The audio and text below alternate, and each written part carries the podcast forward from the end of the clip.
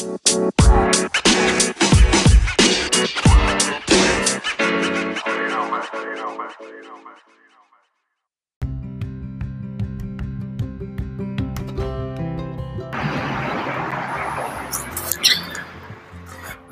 ¿qué tal? Bienvenidos a La Esquina del Coaching. Este es un podcast en el que trataremos los temas que platicamos en la esquina regularmente con los amigos, solo que aquí lo haremos con una mirada a través del coaching. Mi nombre es Paco Martínez, soy coach de vida y negocios y seré quien los acompañe cada miércoles en este espacio, en este, nuestro primer episodio, que será el día de hoy que estamos escuchando, hablaré acerca de lo que es el coaching, algunas de sus implicaciones, cómo es que ha sido concebido y obviamente, bueno, cuáles son los avances que está teniendo conforme ha sido utilizado mayormente en distintas disciplinas. Así que bueno, bienvenidos a la esquina del coaching y comencemos.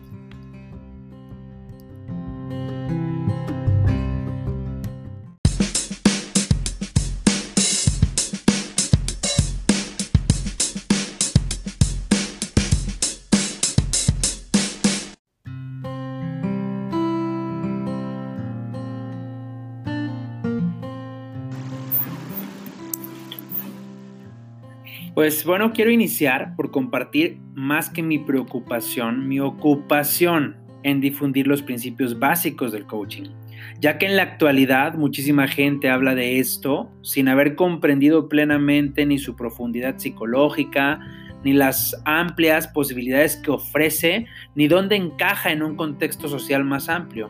Así que por esto, al no entender todo esto, surge la distorsión de la metodología fundamental la aplicación, el propósito y la reputación del coaching.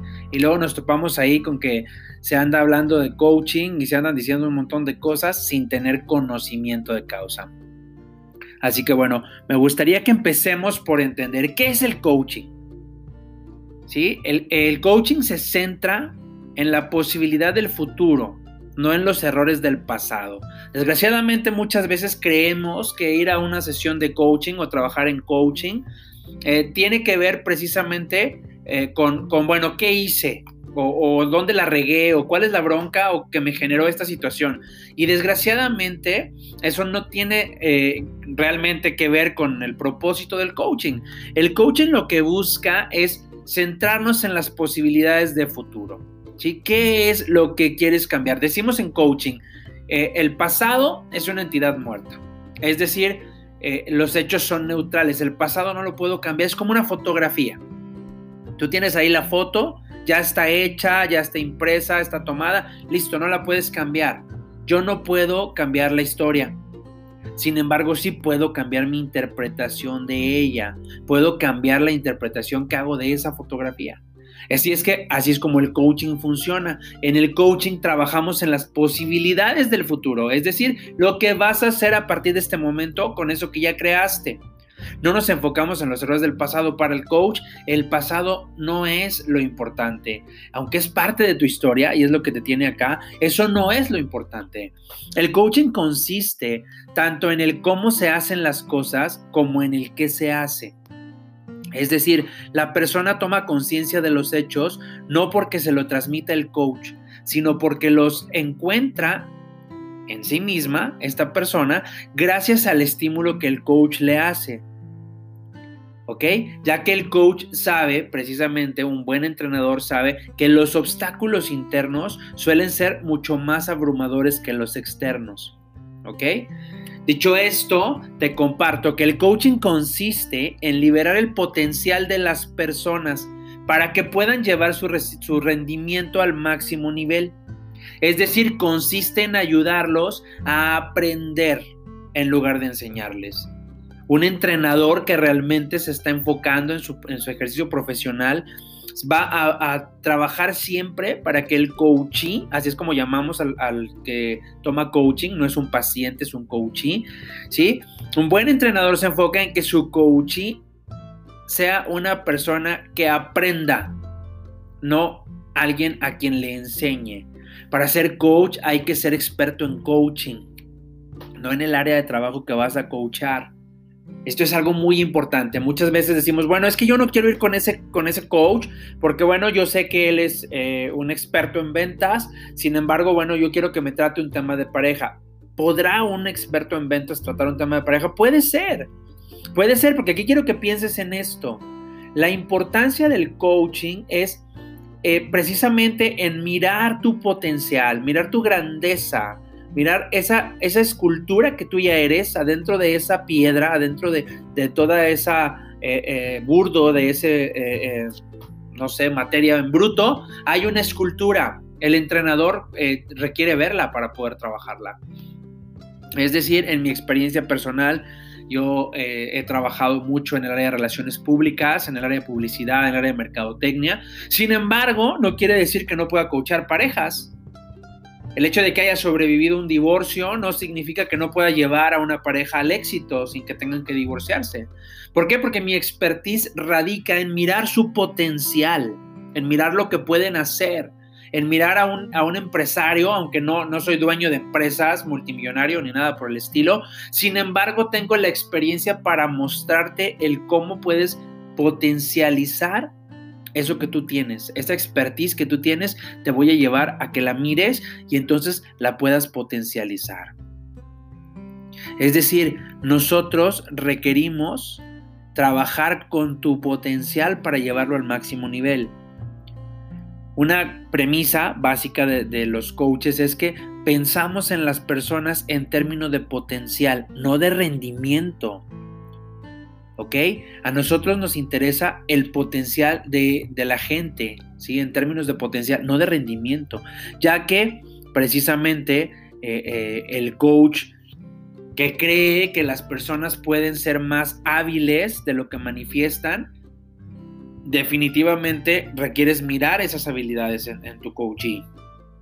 Si no miro, si yo como entrenador no, no miro tu grandeza, no te puedo ayudar a expresarla. Para poder sacar lo mejor de alguien, requiero creer que lo mejor existe. Así que el coaching nos permite acceder a parte de ese potencial y hace que el rendimiento pueda ser sostenible. Y no a niveles sobrehumanos, ¿eh? no estamos hablando de algo así como superhéroes, ni mucho menos. Simplemente a niveles que ciertamente son muy superiores a lo que solemos aceptar normalmente hablando de coaching, te pudiera decir, bueno, hay muchas aplicaciones que pudiéramos dar al coaching. Sin embargo, bueno, pues este es un, mundo muy amplio. Te voy a mencionar algunas, por ejemplo, la motivación del personal. Se puede hacer a través del coaching.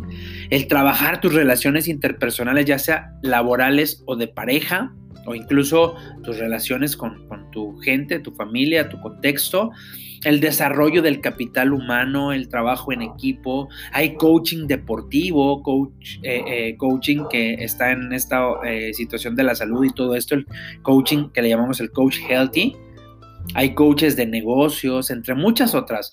El objetivo del coach, te repito, es potenciar la conciencia, la responsabilidad personal y la autoestima. Es decir, el coaching no es una mera técnica, hay que desempolvarlo. No, no, no nada más se trata de, una técnica, se trata de, vivir en este modelo. Es decir, no es necesario aplicarlo rígidamente. El coaching requiere que lo mires como un estilo de vida. Es una forma de ver al mundo. Es una forma de tratar a las personas. Es una forma de pensar, de ser, de estar.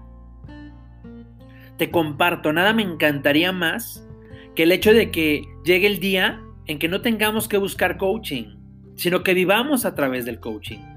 Imagina nuestras relaciones con los demás, con los resultados, con los proyectos, si miramos a través de la conciencia y de la responsabilidad. Y no solo desde la razón y la culpa, porque entonces yo tengo la razón que todos tienen la culpa de lo que me pasa. Entonces, ¿qué pasaría si miráramos desde la conciencia, desde la responsabilidad, desde el yo creo, yo causo y yo genero lo que estoy viviendo? Sin embargo, bueno, no, no, es necesario que te abrumes en, en, este episodio, ya que para apoyarte a que lo vayas entendiendo y lo vayas haciendo parte de ti, en los siguientes episodios vamos a ir tocando cada vez más a fondo el tema. Para que entonces tu estancia en la esquina del coaching sea mucho más productiva y placentera. Es, un gusto poder compartirte todo esto y, bueno, pues me encantará que nos escuchemos en, la próxima emisión, en nuestro próximo episodio y quiero mandarte un fuerte abrazo a ti que me estás escuchando, quiero agradecerte esta oportunidad que me estás dando para poder escucharme, para poder compartirte un poco de mi pasión y estoy seguro, estoy seguro que muy pronto vamos a lograr que esto sea eh, algo que llegue a muchísima más gente.